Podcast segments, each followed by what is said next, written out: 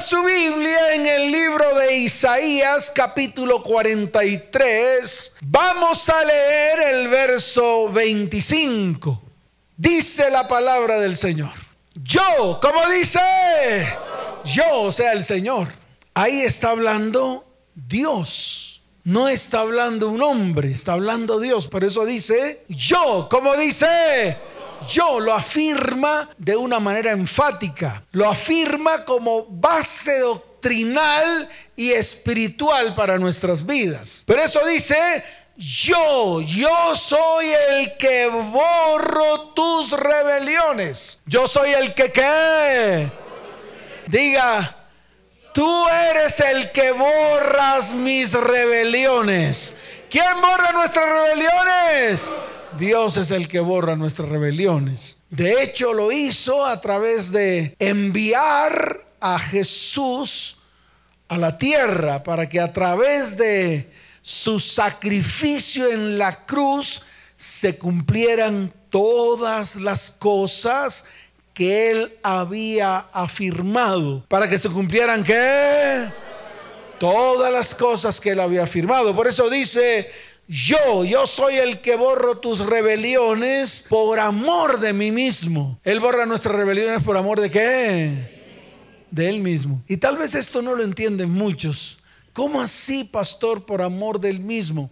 Claro, porque Él es el que ha declarado todas las promesas para ti, para mí. Ahorita estaba en el baño arriba, antes de bajar a comenzar el culto, y estaba en el baño. Y qué tremendo, me miré al espejo. Me miré me miré mis cachetes, me miré así y sentí como Dios me hablaba a mi corazón y me decía, por amor a las promesas que te he dado, que han salido de mi boca, por eso te tengo frente a ese espejo. En otras palabras, por esa razón es que estás vivo.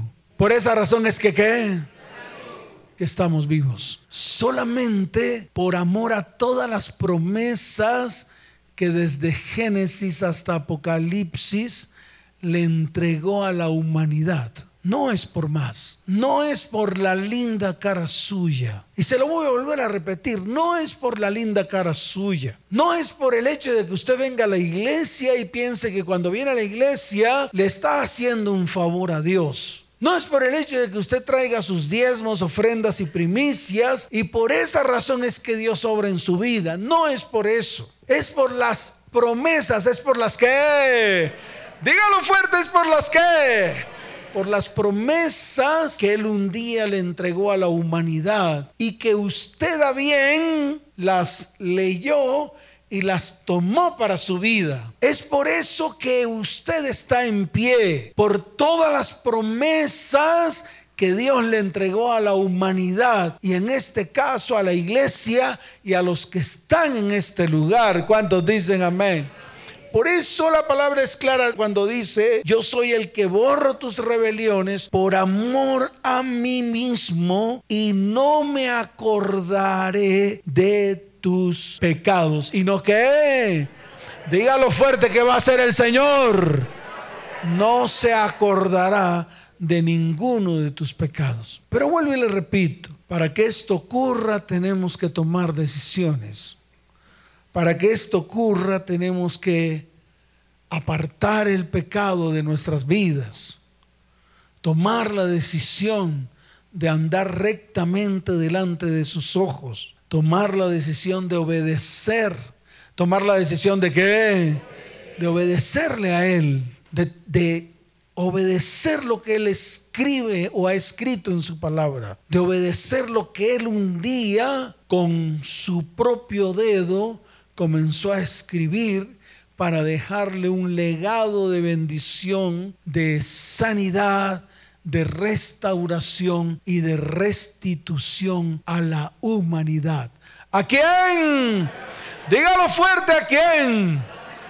Y la humanidad es usted. Usted forma parte de esa humanidad caída. Usted forma parte de ese hombre caído. Usted forma parte de esa descendencia que viene de un hombre y una mujer que en algún momento tomaron la decisión de apartarse de Dios. Y al apartarse de Dios, todo lo que Dios había preparado para ellos sencillamente se rompió, se dañó, se deterioró. ¿Qué es lo mismo que ha pasado con tu vida en este tiempo? A ti y a mí, Dios nos ha entregado una tierra hermosa. La primera tierra que nos entregó fue a nosotros mismos. La primera tierra que nos entregó fue cuál? Claro, su propia vida. Esa es su tierra. Luego en el caso mío, no sé si será el suyo, me entregó una tierra la cual me dijo, lábrala y cuídala. ¿Cómo me dijo? Claro, lábrala y cuídala. Me la entregó a través de una mujer a la cual yo tomé la decisión de tomarla como esposa, la cual un día nos sentamos frente a frente para hablar de un futuro, para hablar de qué? De un futuro y hablamos de tener una casa, de tener un carro, de tener unos hijos, de tener unos qué? Unos hijos, unos herederos, los cuales soñábamos cómo iban a ser antes de que nacieran. En los tiempos en los cuales mi esposa quedó embarazada, no habían las famosas ecografías 3D y 4D de ahora, que hasta allá pueden ver el rostro del bebé, hasta allá pueden ver el rostro de quién.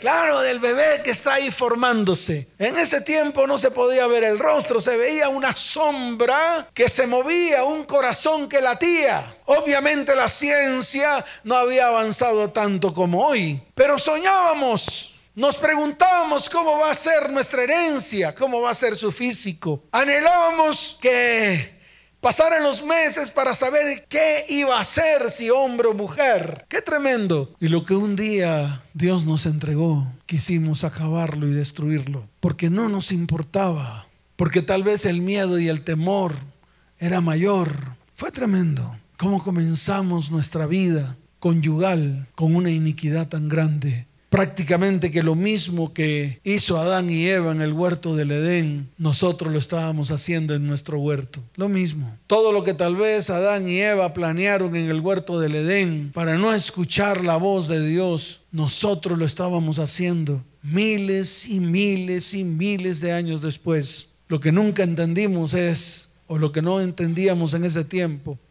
es que todo eso que íbamos a hacer iba a traer consecuencias funestas de maldición y de iniquidad a nuestras vidas. Todo eso que un día planteamos mi esposa y yo, no nos imaginábamos ni siquiera las consecuencias. No nos imaginábamos ni siquiera lo que iba a ocurrir tiempo después, porque prácticamente estábamos acabando con una promesa, con una tierra que un día Dios nos entregó para que la cuidásemos y la labrásemos. Pero en vez de cuidarla y labrarla, la íbamos a destruir. Solamente por amor a nosotros mismos, solamente por nuestro propio egoísmo, por nuestro propio qué.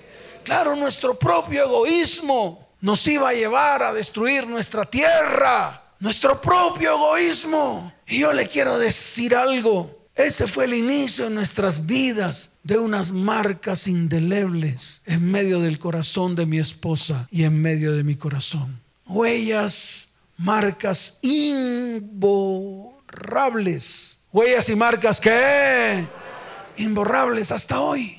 Y le digo hasta hoy porque hasta hoy hemos tenido que luchar contra ese flagelo que un día introdujimos a nuestra vida, a nuestra casa, a nuestro hogar y a nuestra descendencia. Solamente con el hecho de pensarlo. Solamente con el hecho de qué? De pensarlo. Y hasta estos días hemos tenido que luchar contra eso, todavía. Hace unos meses atrás, mi hija mayor es una mujer, es una mujer con muchos títulos universitarios. Es arquitecta. ¿Es qué? Es arquitecta. Tiene varias especializaciones y varios masterados. Y se lo digo con toda certeza. Y le voy a explicar por qué. Hace unos meses atrás, tal vez un año, algo más de un año, o algo menos de un año, no recuerdo las fechas, mi hija me llamó, ella asiste allá a una iglesia en Suiza, y me llamó y me dijo, papá, ¿por qué razón no puedo yo completar mis sueños? ¿Por qué razón mis sueños no se han hecho realidad? ¿Por qué no soy la mujer que siempre he soñado ser? Me dijo mi hija a mí. Me citó varias citas bíblicas incluso. Me habló acerca del Señor. Me habló acerca de lo que estaba haciendo. Me dijo, papá, entré en un ayuno de 40 días porque yo quiero respuestas de parte de Dios. Hizo un ayuno con propósito. Ella sola. No tuvo que consultarle a nadie, ni tuvo que someterse a ningún ayuno de ninguna iglesia. Ella misma tomó la decisión, yo quiero respuestas para mi vida. Y desde hace un tiempo para acá tuvimos con mi esposa tener que decirle todas las cosas de cómo había sido su vida desde el momento mismo en que fue engendrada. Y tuvimos que restaurar, tuvimos que qué? Y tuvimos que restituir. Y estoy hablando de treinta y pico de años después. Porque nosotros creemos que las cosas que hacemos es como si no hubiera pasado nada. Es como si lo hacemos y ya pasó. Lo hicimos y mm, ya está en el olvido, ya Dios lo olvidó. Ya eso lo olvidé. Yo le quiero decir algo. Hay huellas indelebles que no se podrán borrar jamás si no interviene la mano de Dios en medio de aquel que la padece. Y muchos han querido borrar esas huellas indelebles o esas marcas imborrables de sus vidas con puros soplos, con rituales y con métodos humanos. Y yo le quiero decir algo, no se puede. Porque si usted no hace lo correcto delante de los ojos de Dios, si usted no dispone su corazón en un verdadero arrepentimiento, si usted no coloca todo, ¿qué tiene que colocar? Dígalo fuerte, que tiene que colocar? Todo. Si usted no coloca todo delante de Dios, de todo lo que ha hecho mal, de toda la contaminación que ha colocado en su vida, su hogar y su descendencia, si usted no comienza a tomar decisiones firmes para que esas huellas, para que esas qué, huellas indelebles, imborrables, no las quite el Señor, que es el que las tiene que quitar. Yo le quiero decir algo, nada va a pasar. Todo va a seguir igual. ¿Todo qué? Y vendrán consecuencias. Y lo podemos ver en el transcurso de la palabra. Mire qué pasó con Adán y Eva. Mire todo lo que el Señor decretó sobre cada uno de los que intervinieron en tan magno evento. ¿En tan qué? Magno evento, así como el suyo. ¿Usted cree que su aborto fue un eventico? Fue un magno evento delante de los ojos de Dios. ¿Usted cree que sus fornicaciones son agradables delante de los ojos de Dios? ¿Usted cree que sus divorcios son agradables delante de los ojos de Dios? Usted no está ni tibio, iglesia. Usted no sabe quién es Dios. Usted ha cogido a Dios como su juguete, su muñeco de trapo. Y se equivocó, iglesia. Ustedes están equivocados de cada cosa que hayas hecho, vas a tener que dar cuenta delante de Dios. Y si no lo haces ahora, lo tendrás que hacer en el juicio. Y eso es lo que la iglesia no ha entendido. Por eso creen que Dios es su sojete. Por eso es que creen que Dios es su juguete. Pero se acabó iglesia. Usted va a tener que pararse firme y dar cuentas de delante de Dios y de delante de los hombres todo lo que ha hecho mal en su vida y todo lo que trajo mal a su hogar y a su descendencia. Usted va a tener que dar cuentas de cada tanto que mató. Y cuando hablo de muerte no estoy hablando solo de abortos. Porque cuántos hijos usted ha matado por causa de sus divorcios y sus separaciones, solamente pensando en su egoísmo barato. Ayer vino una pareja, ella de 44 años, él de 53. Se conocieron hace tres meses y vienen aquí pidiendo ordenar su vida. Yo no les voy a ordenar la fornicación a nadie aquí. Eso es lo que menos le voy a ordenar a ustedes. Pastor, nos queremos casar. El man con cara de soquete y la vieja con cara de pendeja. No tienen otro nombre. ¿Qué nombre le pongo yo?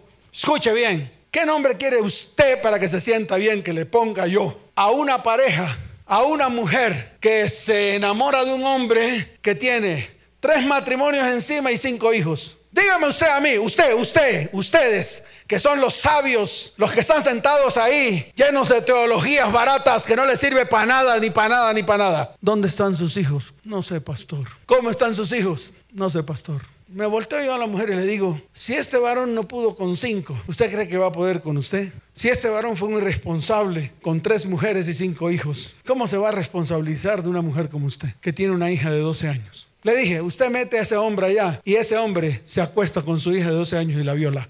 No sé si está aquí y me importa cinco si está, porque las verdades hay que decirlas. Yo no me voy a meter la lengua en la oreja por, porque usted se sienta bien aquí. Usted se tiene que sentir redarguido de toda la maldad que ha hecho y todavía quiere la bendición de Dios. Olvídese. O se levanta firme y se pone los pantalones bien puestos delante de Dios. O perece.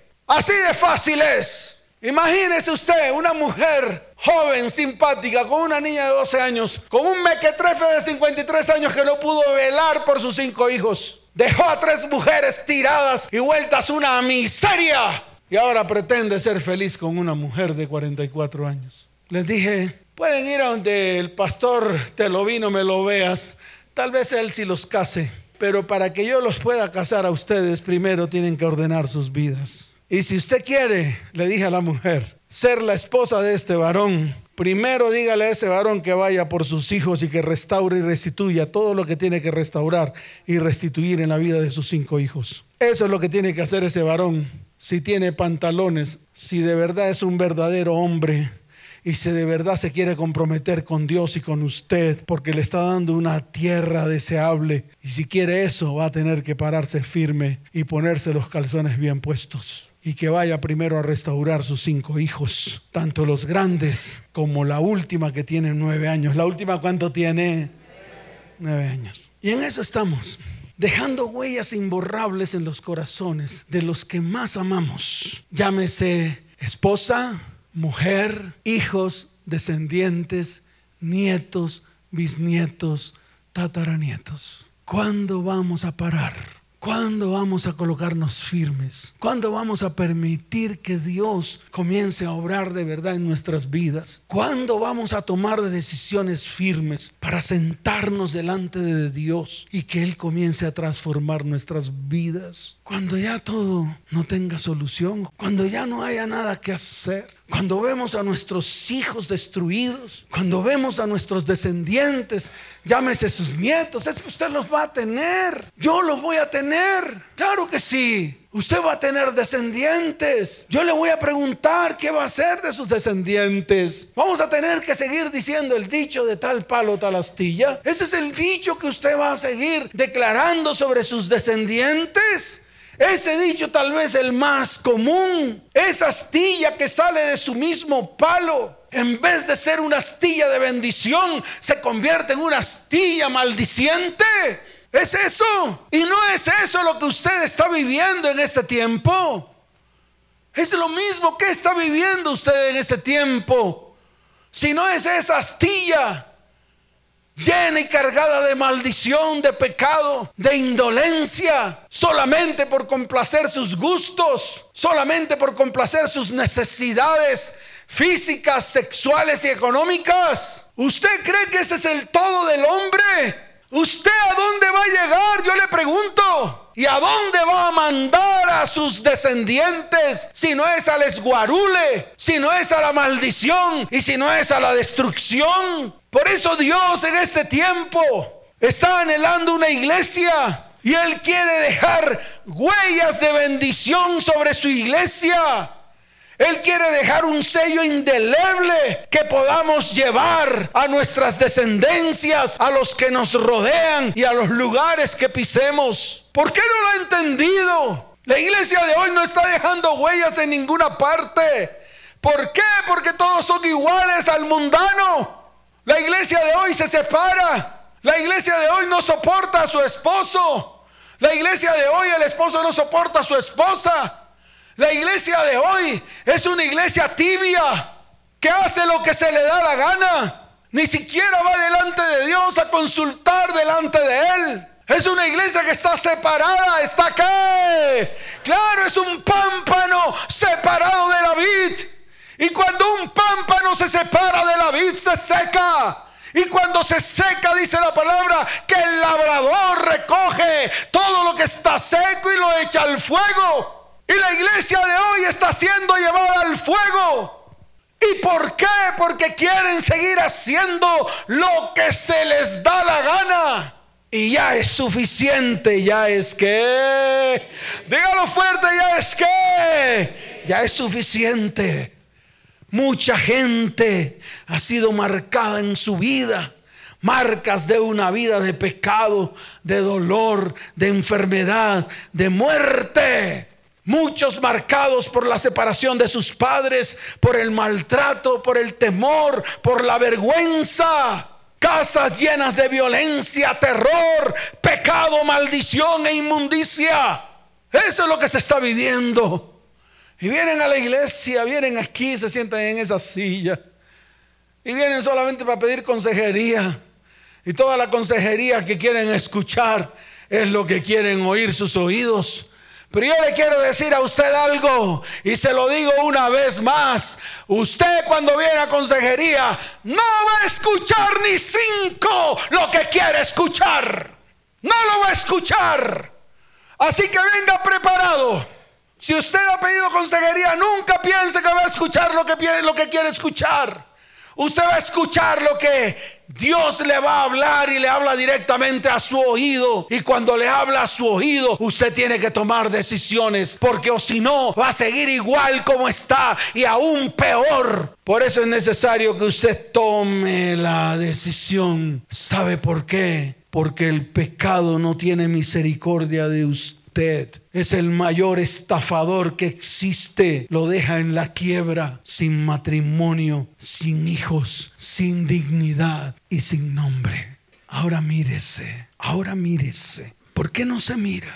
¿Por qué no mira qué está pasando? ¿Por qué no hace un análisis de su vida? Y se dará cuenta que todo lo que se está diciendo es la pura radiografía de lo que están viviendo vidas hogares y descendencias. Y si usted se indigna, a mí me importa cinco pesos, así como entró por esa puerta se puede ir. Porque si usted no quiere confrontarse con su verdad y a usted lo indigna, no tiene nada que hacer en este lugar. Más bien, indígnese en todo lo que ha convertido su hogar, su familia y su descendencia por causa de su pecado, de su maldad y de su iniquidad. De eso es que se tiene que indignar. De todos los que se llevó por delante. A todos los que les sembró maldición. A todos los que les colocó en sus corazones odios y rencores. De eso es que usted tiene que estar indignado hoy. Esa debe ser su indignación. Indígnese contra usted mismo de toda la maldad que ha introducido a la tierra que un día Dios le entregó como regalo. Y usted se petaqueó por causa de sus concupiscencias. Más bien preséntese delante de Dios a ver qué puede hacer Dios con usted. O vaya directamente y véndele el alma al diablo para que siga igual y aún peor. Porque eso es lo que está haciendo la iglesia hoy. Le está vendiendo su alma al mundo y se está revolcando con el mundo, haciendo lo que el mundo hace. Y ya es suficiente. Ya basta. Ya está bueno. Póngale el paro macho a todo. Comience por usted. Tome decisiones. Endurezca su corazón contra la maldad y el pecado. Endurezca su corazón contra la maldición y la iniquidad. Y comience a levantarse como un hombre de Dios, capaz de obedecer todo lo que el Señor está diciendo en este tiempo que usted tiene que hacer. ¿Cuántos dicen amén? ¿Cuántos dicen amén? Dele fuerte ese aplauso al Señor.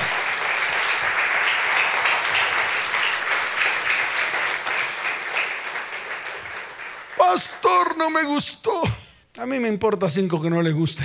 Antes usted ya debe tener su boca llena de hiel, porque Dios en este tiempo lo está redarguyendo de pecado.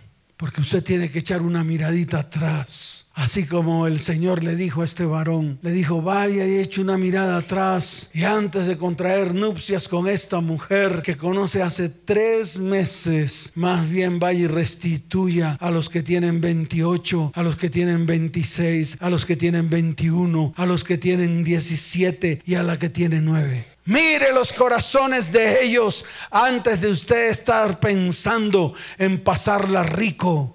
Antes de que usted crea que su felicidad va a ser esta mujer. Y lo mismo le dije a ella antes de que usted crea que su felicidad va a ser este varón. Y se lo digo de una vez, este varón va a ser la hecatombe en su vida. Porque si él no pudo con tres mujeres y cinco hijos, mucho menos va a poder con usted y con la hija que usted tiene. Y eso se lo digo a usted. Así le molesta en la nalga la silla donde está sentada o sentado. Ojalá le moleste más y le puye bien duro. Y esa puya le llega hasta el cerebro y hasta el corazón. Para que usted entienda lo indignado que está Dios con su iglesia. Debido a tanta maldad y tanta iniquidad que diariamente la iglesia introduce en su propia tierra y no es capaz de tomar decisiones, de ponerse firme para ordenar absolutamente todo lo que tiene que ordenar. Y si usted no tiene nada que ordenar, aquí no puede estar, porque aquí están los que de verdad quieren ordenar sus vidas, sus hogares y sus descendencias.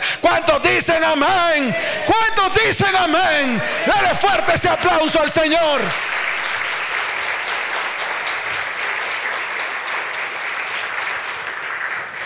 Por eso hay una buena noticia. Hay una buena que. Dígalo fuerte, hay una buena que. Claro, hay una buena noticia. Jesús vino a dejar su huella indeleble de sanidad, restauración y restitución para tu vida, tu hogar y tu descendencia. ¿Cuántos dicen amén? De hecho, Él las llevó en su propio cuerpo para sanarnos, para liberarnos para quitar la dolencia, para quitar la enfermedad y para perdonar nuestro pecado. Y no lo hemos entendido. No lo hemos entendido. Hemos tomado el sacrificio de Cristo como un juego. Es más, hasta en las iglesias ya lo han quitado. Ya en muchas partes ya ni se habla de ese sacrificio. Se hablan de ellos, hablan de sus visiones, hablan de lo que hay en sus corazones, hablan de sus vivencias y andanzas. Hablan de cómo ser exitosos como yo. Iglesia, ustedes quieren ser exitosos como yo. Mírenme, delgadito, bonito. Soquetes, soquetes. Si no es por el sacrificio de Cristo en la cruz del Calvario, tú y yo estuviéramos destruidos ya. Todo se hubiera acabado. Pero un día Dios tomó la decisión de enviar a su Hijo Jesús a esta tierra para traer salvación y sanidad a tu vida, tu hogar y tu familia. ¿Cuántos dicen amén? ¿Cuántos dicen amén? Dele fuerte ese aplauso al Señor. La Biblia habla de muchos casos en los cuales el Señor, ¿quién? El Señor se acercó al ser humano para traer sanidad se acercó al ser humano para transformar sus vidas. ¿Para transformar qué? Sus vidas. Y hoy también Dios quiere acercarse a su iglesia para que venga transformación a sus vidas. Eso es lo que Él quiere. Él no quiere que usted siga igual. Él quiere transformarla a usted por completo, desde la punta del pie hasta la coronilla. Porque sabe que dice la palabra, que no hay en ti cosa sana, sino podrida llaga, hinchazón. No están curadas ni vendadas. Y todavía queremos estar en pie. Queremos cometer el pecado y decirle al Señor, Señor, Señor, ayúdame a cometer este pecado y a estar con la chimoltrufia. Eso es lo que usted ha hecho. Y eso es lo que hacemos nosotros. Le pedimos al Señor hasta que esté en nuestras maldades y en nuestras iniquidades, pensando que Él puede estar ahí, pensando que su maldad Dios la alcahuetea. Y yo le quiero decir algo, Dios no es alcahuete de los pecados del hombre. Y no pretenda que Dios esté en medio de su vida desordenada. Por eso usted es el que tiene que tomar la decisión en algún momento de pararse firme y comenzar a ordenarlo todo. Y si tiene que ponerse de acuerdo con su cónyuge, vas a tener que ponerte de acuerdo con él. Si te tienes que poner de acuerdo con tus hijos, vas a tener que ponerte de acuerdo con tus hijos. Si tienes que ponerte de acuerdo con tu adversario, vas a tener que ponerte de acuerdo con el adversario, porque si no tu adversario te acaba. Y te lo digo de una vez, porque estos son los tiempos en los cuales Dios ha levantado la espada sobre su iglesia y le ha dicho, iglesia, ya basta. O se pone la iglesia firme delante de mí, o se pone la iglesia firme delante de mí. O el corazón de mis hijos se vuelven a mí para yo poder volver mi corazón a ellos, o lo hago. Y lo va a hacer. Y cuando lo haga es el crujir y el lloro. Es el que Jesús lo dijo un montón de veces. Y nadie le paró bolas. Mas hoy el Señor se ha levantado igual para decir lo mismo que dijo hace muchos años atrás. Y será el crujir y el lloro, el crujir de dientes y el lloro. Yo espero que a usted no le llegue ese momento y más bien tome decisiones desde ahora. Y si el que está a su lado no quiere, fórcelo. ¿Qué tiene que hacer? Fórselo. ¿Qué tiene que hacer? Forzarlo. Así de fácil es. Y verá cómo Dios comienza a obrar. Cuando Él comienza a obrar, todo lo que usted verá será la bendición de Dios en medio de su vida, su hogar y su descendencia. ¿Cuántos dicen amén? Mire, voy a traer a colación solamente a, tres, tres personas. ¿Cuántas personas? Tres personas a las cuales el Señor les cambió la vida. Y no tuvo que hacer gran esfuerzo. No tuvo que qué el Señor no tiene que hacer todos los esfuerzos que usted hace. El Señor lo hace por amor a Él mismo y a todas las promesas que le entregó a la humanidad. Así de fácil. Y lo hizo por amor. ¿Lo hizo por qué? Por amor a Él mismo. Es por amor a Él mismo, por amor a sus promesas desde el comienzo. Y se la quiere entregar a su iglesia para que su iglesia de una manera u otra venga a la salvación. Venga a dónde? A la salvación que es en Cristo Jesús. Mire, en el libro de Lucas capítulo 13 está la historia, desde el verso 10, está la historia de una mujer, está la historia de quién? De una mujer que estaba en la sinagoga. Déjeme decirle que los judíos se reunían en las sinagogas los días sábados. Para ellos el sábado era el día del Señor. E incluso hoy en día para los judíos el sábado es el día del Señor. Y le voy a explicar por qué, para no entrar en teologías baratas aquí. Porque ese es el problema, nos enredamos en teologías baratas y lo fundamental no lo hacemos. Le voy a explicar por qué, porque para ellos el primer día de la semana es el domingo. Para nosotros el primer día de la semana es lunes. Se acabó el lío. Eso no tiene discusión, no tiene discusión. Para nosotros el primer día de la semana es lunes, para ellos el primer día de la semana es el domingo, por eso el sábado es el último, para nosotros el último es el domingo. Se acabó el lío. No le meta a esto teología barata y deje a los judíos practicar su religión.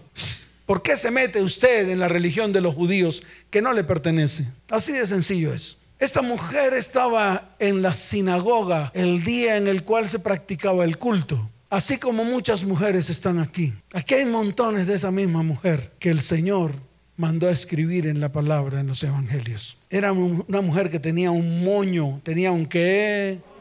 Un moño aquí en la espalda. Tenía un moño así de grande. Tal vez era un hueso salido que no le permitía enderezarse. Era una mujer que caminaba con su cerviz abajo, con su moño aquí. Tal vez una proyección de su hueso, tal vez un crecimiento de su hueso. Era un yugo, era un qué, era una opresión para ella a diario. Yo le pregunto a las mujeres de aquí, no sé cuál será el suyo. ¿Cuál será el suyo? No sé. Su dolor, el recuerdo de su pasado, las continuas violaciones a la cual usted fue sometida. No sé. Eso lo sabe usted, por eso es problema suyo. Pero dice la palabra que esta mujer estaba ahí. Iba tal vez por muchos años a la iglesia donde un sacerdote era el que predicaba la palabra, pero nunca pudo hacer nada por ella. Nunca qué. Nunca tal vez predicaba acerca de la ley. Tal vez le decía a todos y les enseñaba acerca de la Torá, pero nunca pudo hacer nada por esta mujer encorvada. 18 años. ¿Cuántos años? 18. ¿Cuánto lleva su dolor? ¿Cuántos llevan sus huellas indelebles? ¿Cuántos años? No sé, no sé cuántos. ¿Cuántos años lleva su huella indeleble, imborrable que está ahí. ¿Cuántos? Muchos años. Y ningún sacerdote donde has sido te ha podido sanar. Y has hecho de todo para que venga sanidad a tu vida. Y te has equivocado una, dos, tres, cuatro, pensando que esa es la solución en tu vida. Y nada ha pasado. Y así como ella, muchas de las que están aquí, muchas, estoy hablando de mujeres, ahorita voy a hablar de hombres para ver si se aprietan lo que se tienen que apretar y comienzan a hacer lo que tienen que hacer. Y llegó Jesús. Dice la palabra que Jesús vio la enfermedad de ella. ¿Qué hizo Jesús? Claro, porque Él no va al rodeo. Él no va y te dice, ve tres días de ayunito, ve, a ver, aceitico, por favor, aquí que voy a orar por esta mujer. A ver, el Señor empiezan a hacer brujerías y hechicerías, los soquetes. Jesús no hizo eso. Dice la palabra que Jesús vio la enfermedad. ¿Qué hizo Jesús? Vio la enfermedad. Tal vez estaba en la primera fila. Tal vez estaba así de frente a Jesús. Y Jesús vio la enfermedad de esta mujer. Vio el azote con el cual había sido azotada durante 18 años. Y yo te pregunto a ti, iglesia, y a ti, mujer, ¿cuántos años lleva tu azote? ¿Cuántos años lleva tu marca? y nadie la ha podido quitar. Es indeleble, imborrable. Y la llevas de generación en generación. Y la has derramado sobre el primero, sobre el segundo, sobre el tercero. Y aún el cuarto que no es tu marido, también has derramado eso mismo que hay dentro. Y tu vida es un desastre. Como esta mujer con su carga y su yugo pesado en su hombro llegó Jesús. No tuvo que hacer nada, no tuvo que meter patadas. No tuvo que hacer eso. No tuvo que eso es lo que hacen hoy los soquetes, pacotilla, mentirosos, engañadores de la iglesia. No tuvo que hacer eso, no tuvo que soplar, no tuvo que hacer nada. Solamente la cogió, le puso la mano en la cabeza y le dijo, mujer, sé sana. No hizo nada más. Dice la palabra que la mujer se enderezó. ¿La mujer qué? Se acabó el lío. 18 años de azote, solamente con el hecho de haber creído y haber ido al correcto, fue sanada. Sin embargo, como era día de reposo, llegaron los sacerdotes legalistas, como muchos que están aquí asombrados, porque les estoy diciendo la verdad en sus caras. Así como pasó ahí, que llegó el sacerdote, inmediatamente se levantó y dijo, pero no es día de reposo. ¿Por qué razón tienes que sanar a una mujer en día de reposo? Y eso es lo que está diciendo usted ahí. ¿Por qué razón este se levanta a decir verdades cuando queremos seguir escuchando las mentiras religiosas de las iglesias cristianas? Es lo mismo. Mujer, hoy es el día en el cual Dios va a enderezar todo lo que está torcido y va a quitar toda carga de tu hombro en el nombre de Jesús. ¿Cuántos dicen amén? ¿Cuántos dicen amén? Dale fuerte ese aplauso al Señor. Fuerte ese aplauso. El segundo caso le ocurrió a un hombre. ¿A quién le ocurrió? Dígalo fuerte, ¿a quién le ocurrió? A un hombre, a usted, que está ahí, que cree que no le iban a tocar, pues ahora lo voy a tocar a usted, por si acaso está paralítico, se caiga otra vez, si no toma la decisión de levantarse, tomar el lecho y salir caminando, y salir como caminando. Está en el libro de Juan. ¿En qué libro está? Capítulo 5. Habla de un paralítico. ¿Habla de quién? De un paralítico llamado el paralítico de Bethesda. Él estaba junto con, con muchos ciegos, cojos, ahí en el estanque de Bethesda. Dice la palabra que ese estanque tenía cinco pórticos. ¿Cuántos pórticos tenía? Cinco pórticos, es decir, cinco entradas, como cinco arcos. Uno aquí, otro aquí y daba la vuelta. Y en todo el centro había un estanque. Le llamaban el estanque de Bethesda. De vez en cuando bajaba un ángel, de vez en cuando bajaba un qué? Un ángel. Y dice la palabra que el ángel removía el agua y cuando el agua se removía, el primero que entrara al agua ese recobraba la sanidad. Ese recobraba la que dice la palabra, eso dice la palabra, yo creo. Y llegó Jesús, ¿quién llegó? ¡Wow! Llegó el maestro. ¡Wow! ¡Qué tremendo! Yo me imagino a Jesús, no como el Jesús de hoy, con carita cuchiflí, así, con carita cuchiflí, así, que lo ponen así, con carita cuchiflí y un manto, y toda la carita así como de pendejo.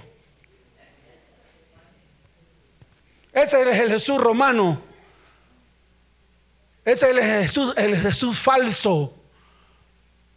Ese es, el, ese es el Jesús que muchas iglesias adoran. Creen que es el Jesús soquete que va a aguantar sus pecados porque es usted, sus fornicaciones y sus adulterios y sus mentiras, porque es usted. El Jesús que está en la Biblia no es ese. El Jesús que está en la Biblia es un Jesús de carácter, es un Jesús que confronta, es un Jesús que te dice la verdad, y es Jesús que te pone a tomar decisiones, que te pone a qué? A tomar decisiones, así como le dijo a la prostituta.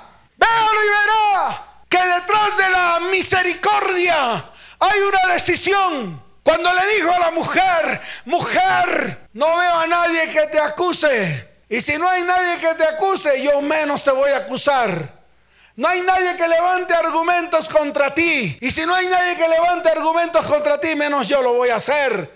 Pero tienes que hacer algo. Levántate. No peques más. Eso le dijo. No sé si esa parte de la Biblia o de lo que Jesús dijo no está en su Biblia, pero en la mía sí. Le dijo, ¿quieres que todo sea transformado en tu vida? No peques más. Y todo lo que estás haciendo mal, deja de hacerlo.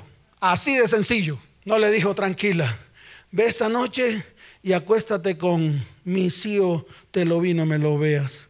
No importa que te pague 100 o 200. Ese es el Cristo de las iglesias cristianas de hoy, iglesias de pacotilla. Mi Cristo no fue así, ni es así. Mi Cristo te dice, si tú quieres que todo cambie, no peques más. Y dile a tu cónyuge que no peque más. Ese es el carácter de Dios. Si quería entender el carácter de Dios. Si no, siga como está para usted peor porque va a seguir igual toda su vida. Y entró Jesús y vio al hombre allá y se le acercó. Y llegó el hombre y le dice, Señor, así como usted, Señor, así como cabra, Señor, ¿qué hago? Aquí estoy. Llevo 38 años aquí, 38 aquí paralítico, paralizado. ¿Qué hago? ¿Qué hago? Así como usted, igualito. El paralítico de Bethesda y usted son idénticos. 38 años haciendo lo mismo.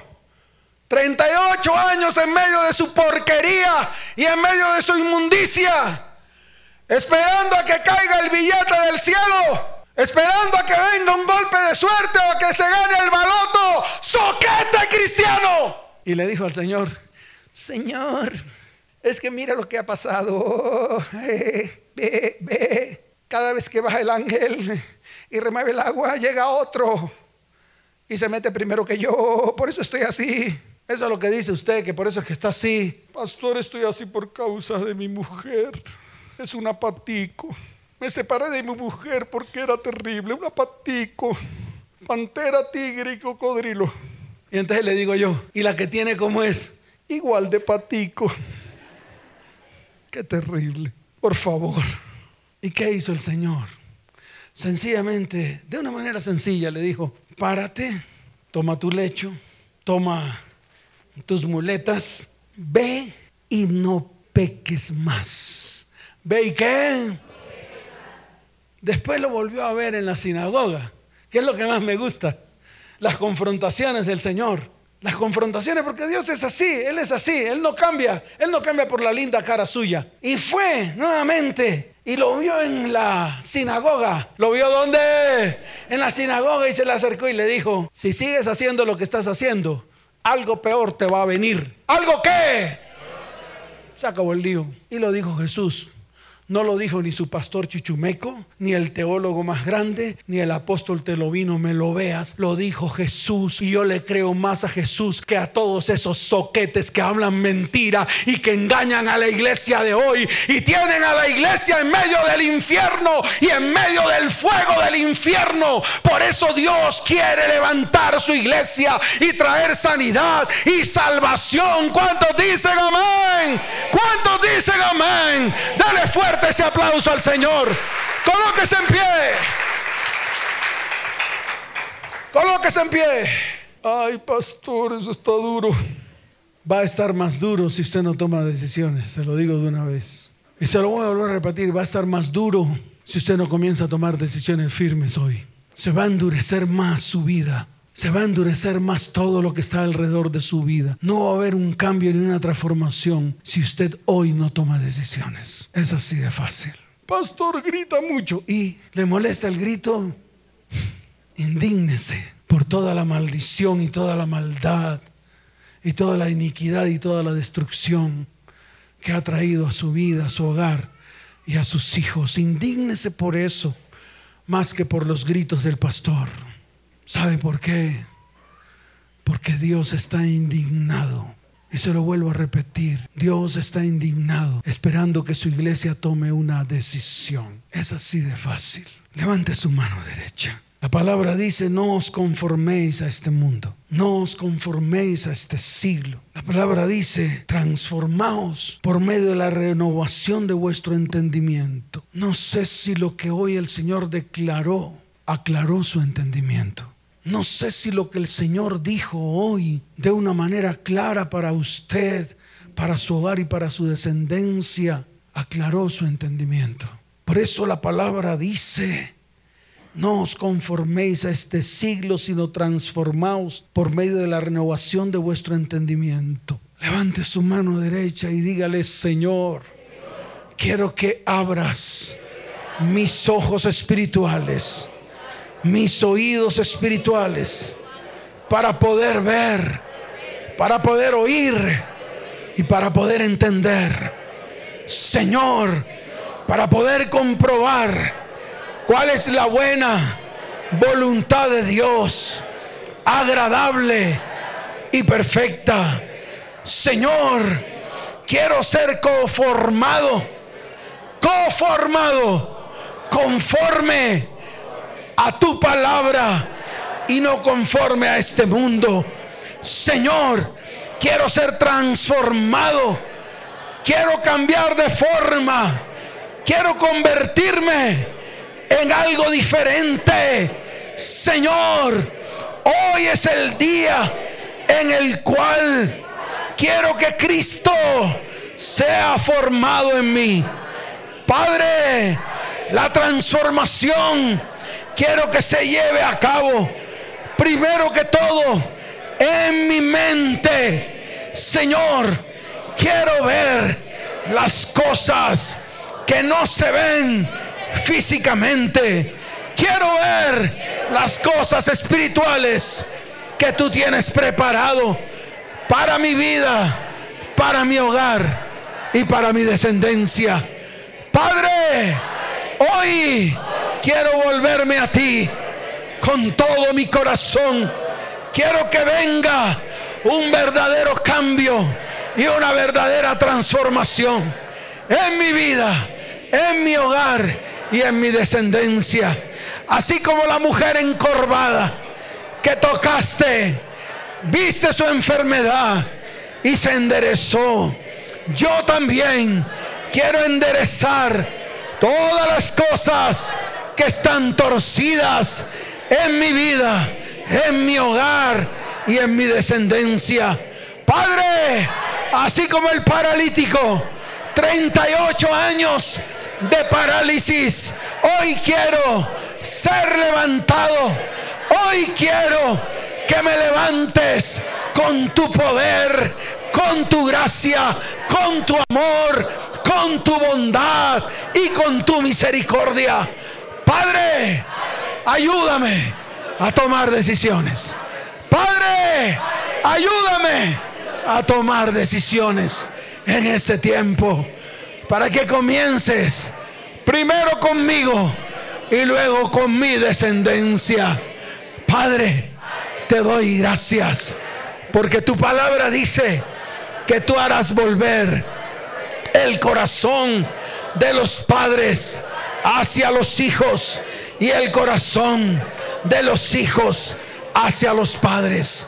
Hoy vuelvo mi corazón a ti para que tú comiences a orar en medio de mi vida, primero que todo, en mi casa, en mi hogar y en mi descendencia.